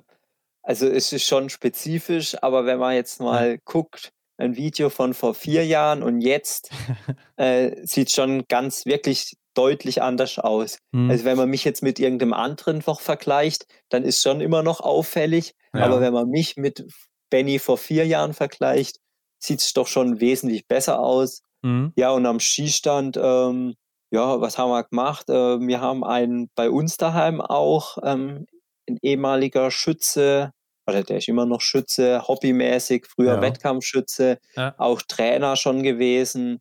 Äh, mit dem haben wir immer was gemacht. Dann haben wir ja vom Deutschen Skiverband noch einen, ähm, den Engelberts Klotz als Trainer. Da habe ich ja neulich auch ein kleines äh, Video gemacht äh, auf genau, YouTube. Genau, ja. Mhm. Äh, das war in dem Schützenhaus im Zaschler, also ziemlich, ziemlich urig. Das, da fahrt man in so ein Tal rein und dann irgendwo links und da kommt eine Straße fast nicht hin und da stand das Schützenhaus. Und da haben wir dann doch auch ein oder andere Mal im Schützenhaus geschossen. Da hat man einfach so ein bisschen die Ruhe und ja, viel so Anschlagstechnik gemacht. Also wie stehe ich zur Scheibe, ähm, Druckverhältnisse, wie greife ich mit der Hand, wie stütze ich hier ab. Und ähm, ja, es sind auch so viele Fehler, die sich eingeschlichen haben in der Saison. Also ja. da schleicht sich schon immer so mal was ein und das wird mir jetzt dieses Jahr schon so ein bisschen bewusst. Also ich habe immer so gedacht, ja, ich weiß, was meine Fehler beim Schießen bin, sind und ähm, darum brauche ich jetzt nicht so viel Input, weil ich muss erstmal hinschauen, dass ich diese Fehler ausmerke. Aber irgendwie war das auch so ein bisschen, ja, ja, äh, so ein bisschen schön geredet, mhm. weil ähm, also diese Zusammenarbeit mit den beiden ähm, war jetzt schon sehr, sehr produktiv und sehr wichtig. Und ja, also die geben einem halt auch immer Aufgaben, man konzentriert sich auf die Aufgaben und vergisst dann so dieses ganze drumrum, was einfach, was man ein, wo man einfach nicht dran denken sollte. Ja. Mhm. Kannst du denn schon sagen, ob da irgendwie einiges gegangen ist oder dass du erwartest, jetzt auch wesentlich besser zu schießen oder so? Können wir jetzt von dir erwarten, so wie auf einmal Tyrell Eckhoff besser zu schießen? ja, äh, es, es, es, hängt dann halt auch immer viel mit der Leichtigkeit zusammen. Also wenn man weiß, man schießt gut, es läuft, dann lässt sich auch wieder einfacher schießen. Also das ist immer so ein Kreislauf. Wenn es nicht so gut läuft, dann kann man sich noch so toll einreden mit ähm, Visualisierung und was auch immer wenn es nicht gut läuft, dann läuft es halt in dem Moment nicht gut.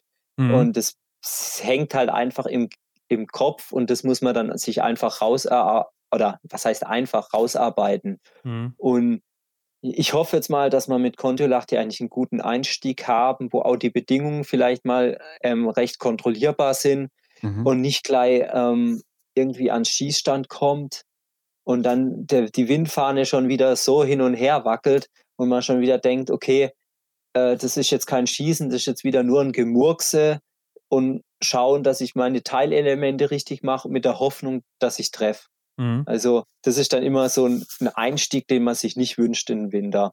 Und darum ist es immer ja auch einfach schwer zu sagen, äh, wie es dann am Ende, wie es dann am Ende wird, weil also die Voraussetzungen sind besser, das kann ich sagen, aber wie es umsetzbar ist, das ist immer immer so die Frage. Also man hat die letzten Jahre schon gemerkt, wenn man jetzt zum Thema Klimawandel kommt, mhm. mhm. ähm, hab das, also das habe ich nicht selbst bemerkt, das hat mir auch mein Schießtrainer gesagt und hat gesagt, naja, die letzten Jahre ist halt schon immer schwieriger geworden, weil es immer windiger wird. Mhm. Also diese verstärkten, also mehr Wind ist ja auch ein Zeichen des Klimawandels ja. durch, sag ich mal, mehr Energie in der Luft. Ja, klar. Und ähm, als er das mir so gesagt hat, habe ich gesagt, ja, eigentlich hast du recht, weil früher war das irgendwie anders. Aber mittlerweile hast du echt so oft irgendwie mal, also ist Wind schon ein wesentlich größerer Faktor beim Schießen geworden. Mhm. Ja. ja, stört Martin Foucault oder Johannes Dingesbö nicht so, ne? Ja, also wie gesagt, man muss halt das Niveau sich erarbeiten, dass ja, es so hoch ist, ja. dass wenn der Wind kommt, man immer noch einen Puffer hat. Mhm. Und das ist das Ziel.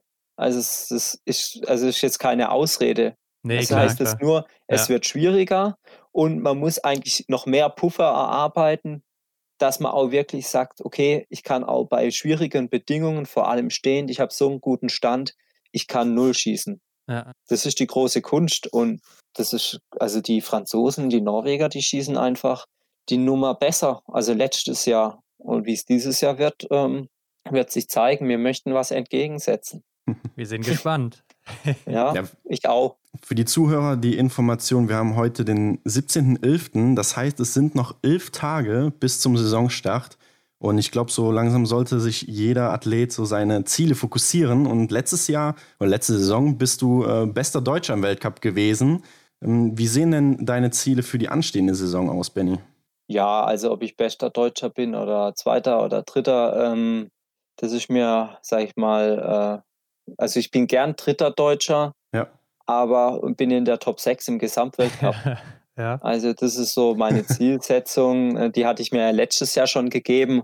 Und wenn dann zwei Deutsche vor mir sind, habe ich kein Problem mit. Okay. Also ähm, das, also finde ich meine Güte. Ähm, ich glaube, wichtig ist, dass wir da als Mannschaft vorne dabei sind. Und was für mich auch schon so ein bisschen Ziel ist, dass man halt mal vielleicht mit der Staffel wieder ganz oben steht. Ähm, mhm.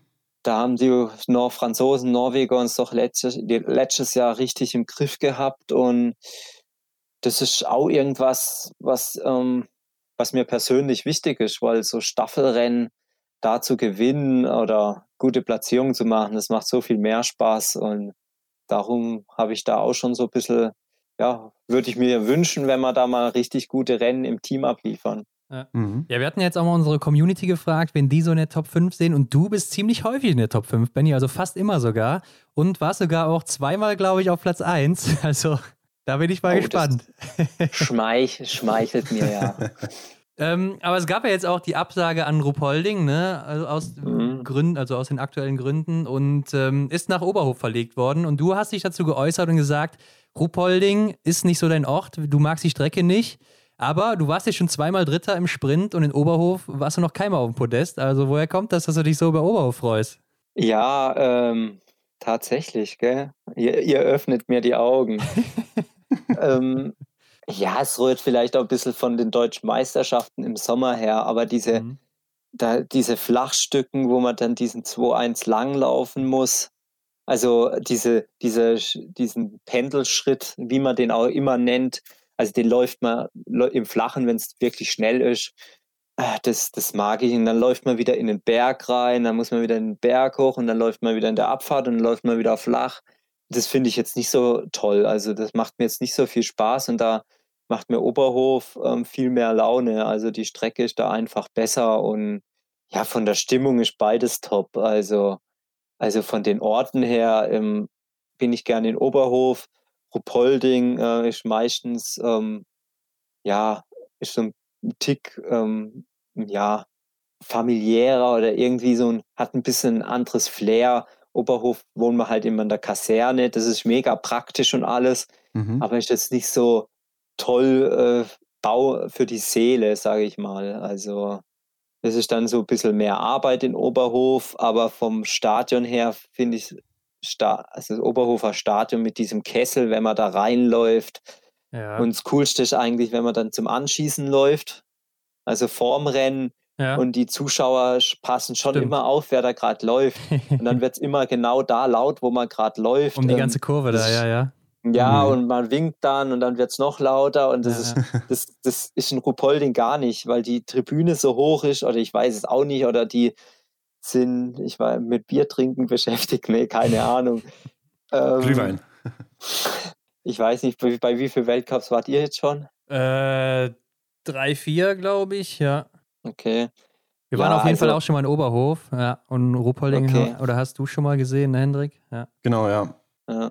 Aber wir haben auch also, mal ähm, geguckt, wir hatten mal so ein paar Statistiken aufgestellt und wir haben auch gesehen, dass die schnellsten einzelnen Ruppolding gelaufen werden zum Großteil. Also die Strecke ist schon sehr einfach auch, oder? Ja.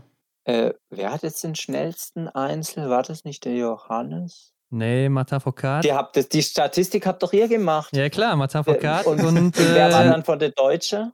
Beste Deutsche, Roman Rees, genau, Roman Rees. Roman, Roman war das, weil das in Rupolding, da war die, die Liste nach nach, den, nach Rupolding. Das war, der, war die ersten Plätze waren ja der Einzel in Rupolding an dem einen Datum. Genau, 2018 war das. Da waren richtig viele aus dem Einzel äh, waren in der Liste drin. Ja. Aber auch bei den Frauen war Dorothea Vira, glaube ich, auch aus Rupolding auf 1 und auch noch viele andere. Ja. Also es fällt schon auf. Nee. Auch beim Sprint ist es aufgefallen. Ja, also um nochmal abzuschließen, Oberhof finde ich die Strecke toller oder ja. besser. Ja, ja. Ähm, klar, das Wetter war jetzt die letzten Jahre immer scheiße. Äh, man kann nur hoffen, dass es jetzt auch mal gute Bedingungen sind. Ähm, ja, es ist ja. halt, es ist halt auf dem Gipfel eines Mittelgebirges. Mhm. Ähm, das Wetter haben wir halt im Schwarzwald auf dem Feldberg. Ja. Ähm, aber wir haben halt auf dem Feldberg keinen Skistand, sondern unser Skistand ist halt 300 Meter tiefer und in Rupolding ist halt der Skistand im Tal. Also äh, das sind, glaube ich, einfach die geologischen oder die geografischen, wie man das auch immer nennt, Bedingungen, ähm, ja, die Oberhof da hat. Und ja, jetzt hoffen wir mal, dass es, dass es wieder, also ich hatte auch schon schöne Winterrennen dort auf jeden Fall. Ja, den Fans das, kann es ja dieses Jahr egal sein, ne? oder beziehungsweise im nächsten Jahr. ja, das stimmt, aber vielleicht gibt es ja im Januar dann schon ein paar ausgesuchte, ja, mal sehen. Die, die Podcasts machen oder so. Wir wären dabei, ja. Be Benedikt, du hast, ähm, Benedikt, du bist im März 30 geworden dieses Jahr. Das heißt, wenn man mal rechnet, bist du nach den Olympischen Spielen äh, 32 Jahre alt. Hast du dir schon überlegt, wie lange du dem Biathlon noch als aktiver Athlet treu bleiben möchtest? Ist die WM nach, nach den Olympischen Spielen? In äh, Oberhof, ne? 23. Ja. Da bist ah. du noch dabei. Ja noch mitmachen, oder? Das ähm, ja, hoffen wir also, auf jeden Fall. Und ist, würde sich für dich so auch anbieten, oder? Ja, das ist jetzt so mein kommuniziertes äh, Mindestziel. Also okay. die WM würde ich da auch nochmal gern mitmachen. Mhm. Ja. Und dann, meine Güte, schauen wir mal. Ja, also wie gesagt, du warst noch nie auf dem Podium in Oberhof, ne? Also zumindest nicht in Einzelrennen. Also dann, dann konzentriere ich, du, dieses Jahr habe ich ja zwei Wochenende Zeit. Ja. Genau. Bin ich mal Dann gespannt. Ich, also, ich glaube auf jeden Fall an dich, Benny. Aber lass uns mal zu einem anderen Thema kommen, denn ja. du bist ja auch sehr Social Media affin. Ne? Wir kennen zum Beispiel Bennys Shooting News. Du hast jetzt auch einen YouTube-Kanal neu eröffnet. Also ähm, erzähl doch mal, was kommt da noch in Zukunft? Was können wir erwarten? Kommen die Shooting News noch öfters? Wir haben einiges, einiges. äh, was habe ich denn noch? Ich habe noch für vier Rezepte, glaube ich, offen. Ui. Ähm, ich muss mal gucken. Ach, morgen kommt schon ein Rezept. Ah, nee. Das schaffe ich nicht. Ich muss das noch in den Blog machen. ähm, ich habe so einen kleinen Plan, habe ich mir gemacht. Ja. Äh, ja, aber so weit, weit geht der Plan noch nicht. Der hört nächste Woche auf. Äh, ja, ein paar Rezepte habe ich. Ähm, ich denke mal, diese Shooting News, einfach so ein kleines persönliches Update, wo ich auch sagen kann, was ich will. Ich versuche immer so ein Thema reinzumachen. Mhm wo mhm. dann auch ein bisschen Informationsgehalt drin ist. Jetzt habe ich ja die Dreier-Serie übers Schießen gemacht. Ähm, mhm. Das war mir auch wichtig, so ein bisschen, sag ich mal, einen Inhalt zu bringen. Ja. Wir haben noch einen schönen Clip mit Fissmann gedreht. Ähm, da geht es auch so ein bisschen Werbevideo, hochwendig, ja. hoch äh, aufwendig produziert. Da freue ja. ich mich schon, den selber mal zu sehen. Mhm. Ähm, Nur mit dir dann oder wie? Ja, Äh, mit mir, mein Vater ist ja auch dabei. Mhm. Äh, also es geht so ein bisschen ums Haus, aber ich will mhm. nicht mehr verraten. Ich weiß auch gar okay. nicht, ob ich überhaupt was verraten darf.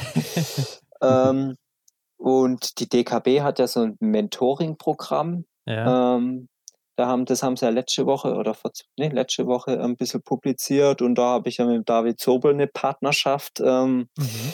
Da wird man das ein oder andere Gesprächle mal führen mhm. und ähm, ja, ein paar Bilder. Ich habe coole Bilder noch. Ja, ein geiles Bild habe ich noch gemacht in Freiburg. Okay. Ähm, mit äh, Anzug und ich habe dir Biohackers geguckt.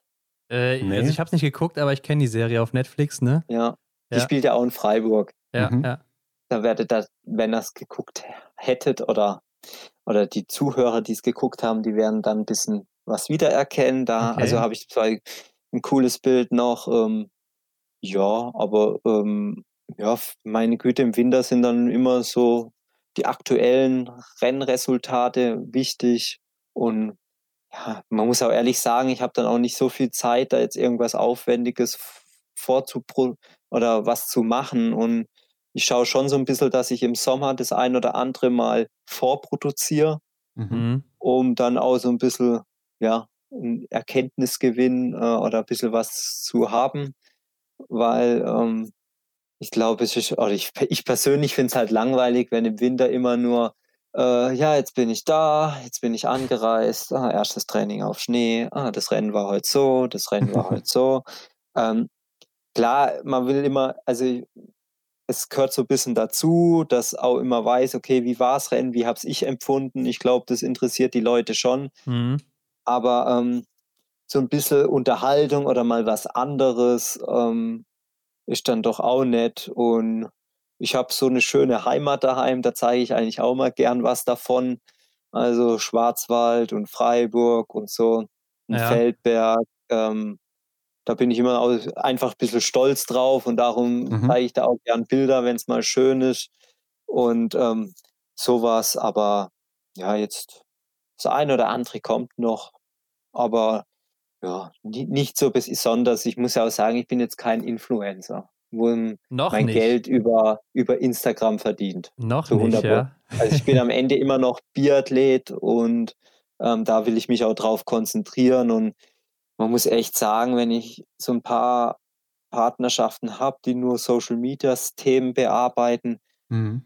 das ist schon sehr, sehr aufwendig. Mhm. Und ähm, da muss ich, ich kann halt nicht, ich kann nicht jede Woche einen Tag ähm, für irgendwelche Videoproduktionen äh, aufwenden. Das geht ja nicht. Weil, ja, also ein halber Tag ist eigentlich schon zu viel.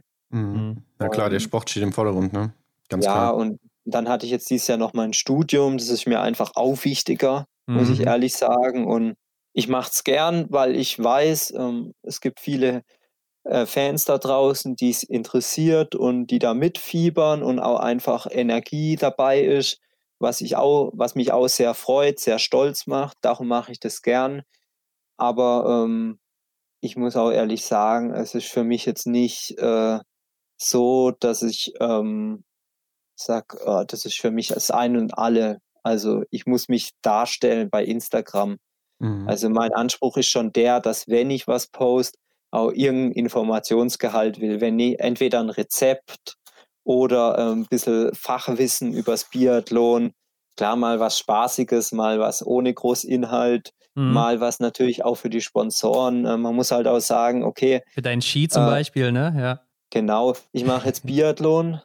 Ja. Okay, ich habe jetzt mein Studium nebenbei gemacht, aber das ist nebenbei. Und ähm, dann höre ich mit 33 Jahren auf. Da haben manche schon viel Berufserfahrung, schon einen guten Job. Mhm. Und wenn ich eigentlich aufhöre, okay, ich habe mir ein bisschen was zur Seite gelegt, aber ich habe ja, ja erstmal nichts. Ja. Und dann brauche ich eigentlich dumm gesagt, also ich hatte durch die Sportfördergruppe der Bundeswehr bin ich ja richtig gut, also richtig gut abgesichert. Ähm, ich habe auch schon meine Altersvorsorge, also meine Pension, wir zahlen ja die Pensionskasse rein, so, oder man zahlt da ja nicht ein, aber Pensionsansprüche mhm. durch die Bundeswehr. Ich habe ähm, ich habe ähm, diesen Berufsförderungsdienst, also wenn ich mit, wenn ich meine Karriere beende, kriege ich von der Bundeswehr ähm, finanzielles Mittel mhm. oder ein monatliches Gehalt weiterhin, um mich wieder in, sag ich mal, in die Gesellschaft einzugliedern. Ja. Und das ist, ist, super, das ist sehr, sehr wichtig für uns Sportler. Mhm. Und, und dann legt man sich durch Sponsoren ein bisschen was zur Seite und das muss man halt auch einfach machen, weil äh, eben, wenn man mit dem Sport aufhört, dann hat man erstmal so ein bisschen ein, ein Loch, sag ich mal. Und ja. darum gehört halt auch die eine oder andere Werbung dazu. Und da muss man halt als Sportler schauen, okay, dass es so authentisch wie möglich ist oder so, äh, so leicht wie möglich fällt. Also für mich ist halt einfach das Ernährungsthema wichtig und darum mache ich da auch gern für gute Produkte Werbung. Da habe ich auch kein Problem mit. Und ähm, ja, so hat halt jeder Sportler so ein bisschen seins. Ja, klar, ich meine, ihr seid natürlich auch keine Fußballer, die da Millionen verdienen, ne? Also, ähm, aber wäre das denn auch so was für nach der Karriere, dass du dann vielleicht Influencer wirst oder so? Mhm.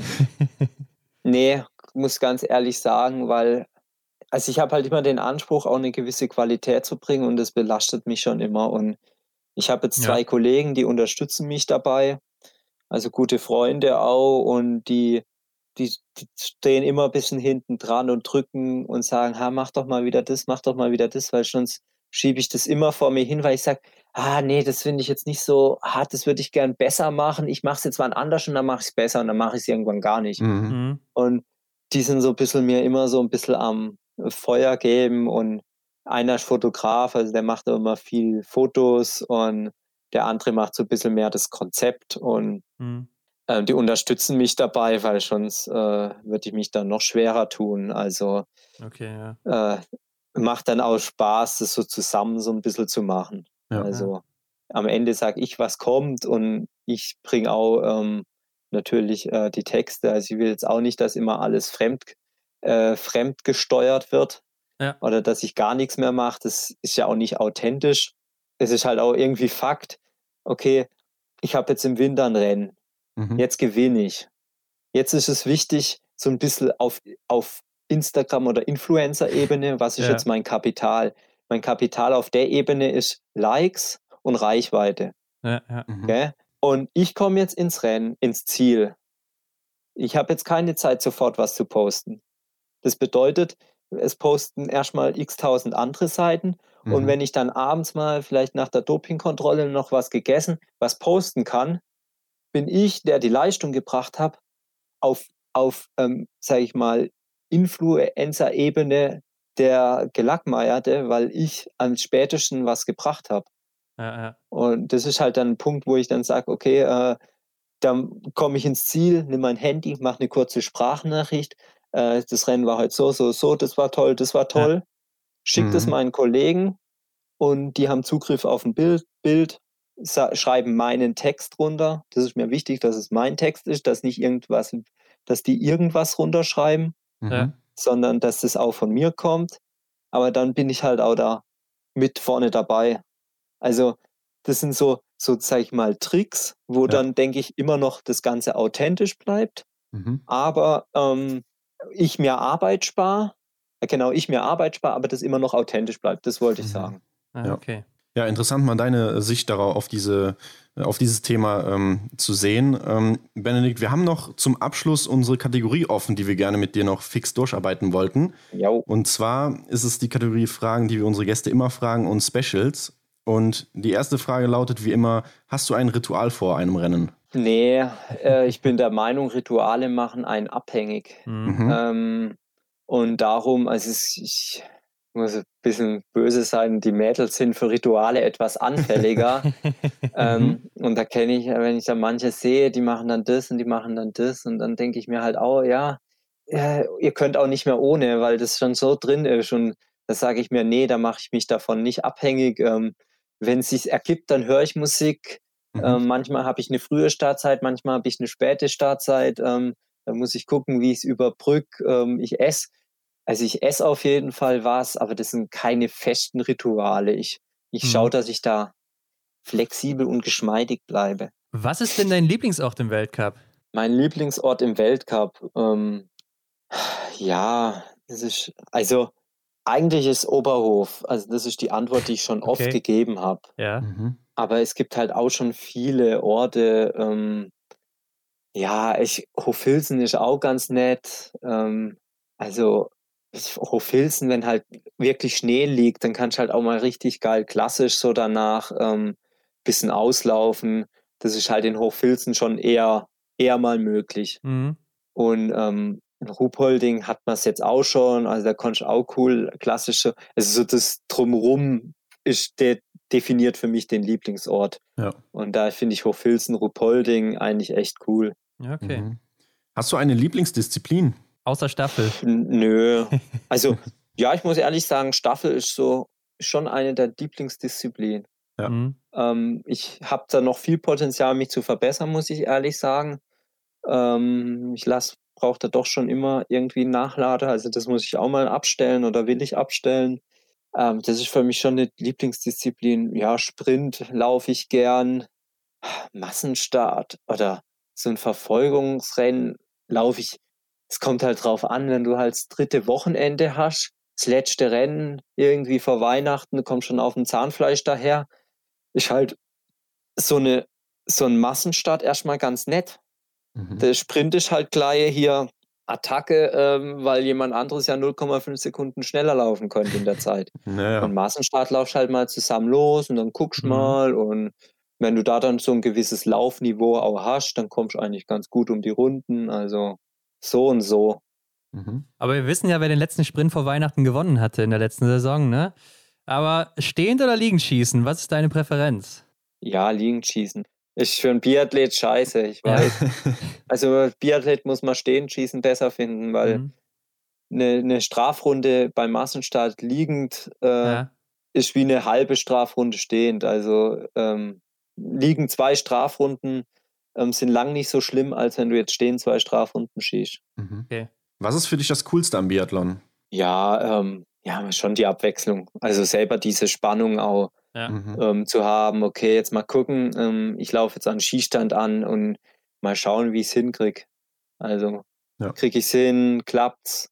Und danach einfach auch eine 0-0, ähm, 0-0 zu schießen, ist einfach auch geil im Rennen. Also schon beim Weglaufen vom Skistand ist das einfach ein geiles Gefühl, weil also wenn man eine gute Laufzeit hat, meistens weiß, okay, jetzt kommt was Gutes dabei raus. Ja. Mhm. Gibt es dann irgendwas, was du nervig oder schlimm findest am Biathlon oder an dem, äh, an dem Drumherum so als Athlet?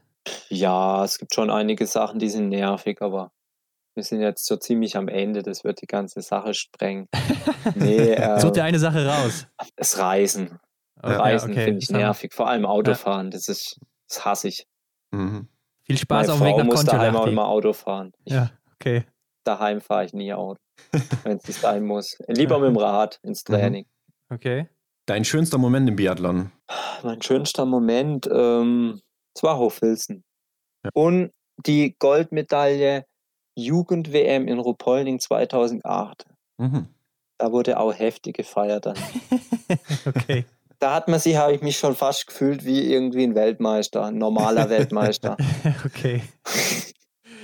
ähm, wer sind oder waren denn deine Vorbilder im Biathlon oder vielleicht auch außerhalb vom Biathlon? Ole Einer Björndalen finde ich schon beeindruckend. Was der für eine Menge an geile Rennen und konstant und alles also gebracht hat, das finde ich mhm. schon echt bemerkenswert. Es war auch echt cool, dass ich da bei seinem Abschiedsrennen mit ihm ins Ziel laufen konnte. Also ähm, das war, war echt was, was ganz Besonderes und außerhalb ähm, des, außerhalb ähm, vom Biathlon, alle Leute habe ich die Frage, die Frage wurde mir neulich gestellt und dann, das war meine Antwort und zwar alle Leute, die Vision haben. Also wenn ich, also ja. ich möchte, kann da nicht eine Person äh, beziffern, aber wenn ich was nicht ab kann, sind es Leute, die vor sich hin dümpeln und so eine, ach, ist mir doch egal, Stimmung und wenn ich, ach, ich brauche mich, ich kümmere mich jetzt nicht drum, irgendeiner wird sich schon drum kümmern. Also da mhm. bin ich sofort auf 180. Okay, dann äh, stell doch jetzt mal deinen besten Biathleten der Welt zusammen. Du kannst ja die Eigenschaften wählen. Es ist komplett egal, ob Mann, Frau, aktiv oder inaktiv. Was würdest du nehmen und von wem? Also ich würde ich würd die Laufleistung von der Denise nehmen im Verhältnis zu den Frauen. Mhm. mhm. Ähm, vor allem hier, also da dieses Single-Mix bei der WM in Östersund, da ging es ja nur einen Berg hoch, aber die hat auf den Berg, auf dem Berg, da habe ich persönlich zugeguckt, Zeit gut gemacht, weil die einfach paar Wes oder paar Muskeln mehr hat als andere. ja. Darum, ich glaube, sie hebt sich läuferisch im Verhältnis noch krasser ab als jetzt der Johannes Tingesbö. Mhm. Ja. Der Johannes Tingesbö ist halt ein bisschen konstanter. Also die Konstanz vom Johannes Tingesbö mhm. und die, die Schnelligkeit von der Denise, also im Verhältnis gesehen. Und dann die Schießleistung. Ja, meine Güte, der Bö ist halt schon Nonplusultra, aber ich, ich nehme mal die Schießleistung von Daniel Böhm. Ah, okay, ja, das hat man mhm. noch gar nicht. Ja. Der, der hat schon richtig gut geschossen auch. Ja, das stimmt.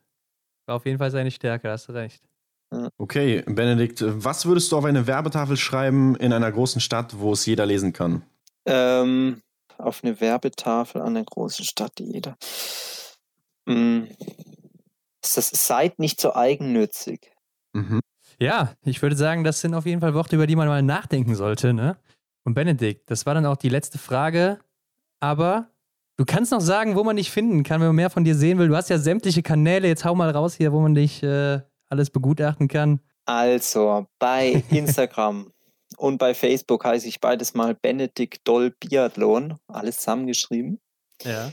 Dann, ja, YouTube habe ich jetzt aktiviert, weil ich jetzt diese Videos gemacht habe. Mhm. Äh, ich hatte ja mal noch einen Dolls Küche-Channel, da waren halt Essvideos, aber die haben mir von der Qualität, muss ich ehrlich sagen, nicht so gefallen. Und darum ähm, jetzt bei Benedikt Doll ähm, auf äh, YouTube. Ja. Und Twitter habe ich nicht. Ich habe noch einen Blog, dollsküche.de heißt mhm. der. Mit Rezepten, ne? Ähm, genau. Genau, mit Rezepten und eigentlich würde ich mal gern noch ähm, da Aus Ausdauerthemen aufgreifen, also so Sportthemen. Aber da, oh, das ist schon, so ein Blog machen ist schon viel Arbeit, weil man die Texte schreiben muss und da, das hängt dann halt auch mit Recherche in allem zusammen. Ja, ja klar. Also dolz, dolzküche.de und ja, ich habe noch eine Website, weil ich ja, ähm, ich hatte es mit dem Roman Resner, ich hatte gesagt, hä, man braucht doch keine Webseite mehr. Und dann habe ich gesagt, ja, eigentlich, eigentlich nicht mehr, aber meine Güte, ich habe die noch, ja, ähm, ja benedikt-doll.de äh, selbst programmiert. Ui, ja. Und ähm, wurden sonst noch, äh, meine Autogrammadresse hat sich geändert, die auf meiner Webseite ist falsch. Ja. Also erstmal keine Autogrammwünsche mehr schicken, bis sie nicht aktualisiert wurde. Kannst ja selbst so dann aktualisieren, ne? Ja, genau. Ja. Müsste ich halt mal machen. Alles klar. ja, Benedikt, dann äh, danken wir dir auf jeden Fall und äh, mal sehen, wo du dann am Ende in der nächsten Saison landen wirst. Also wir sind mal gespannt, ob es dann wirklich für die Top 5 reicht. Oder vielleicht sogar für den Gesamtweltcup, wie einige gesagt haben. Na gut, also ich bin für, mit der Top 6 zufrieden übrigens. Alles klar. Okay. ähm, ja, ich bedanke mich bei euch auch, war sehr angenehm. Ja, vielen Dank für deine Zeit. Genau. Bis dann, Benedikt. Ciao. Wir sagen auf Wiederhören. Bis dann. Jo, ciao. Wir hoffen, dir hat das Interview mit Benedikt Doll gefallen. Wenn du mehr über Benny erfahren willst, dann folge ihm auf Instagram, Facebook, YouTube oder schau auf seinem Blog vorbei. Ansonsten folge auch uns und teile die Episode mit deinen Freunden. Damit hilfst du uns sehr. Schau auch auf unserem Instagram-Kanal vorbei. Alle Links findest du wie immer in den Show Notes. Vielen Dank und bis nächste Woche.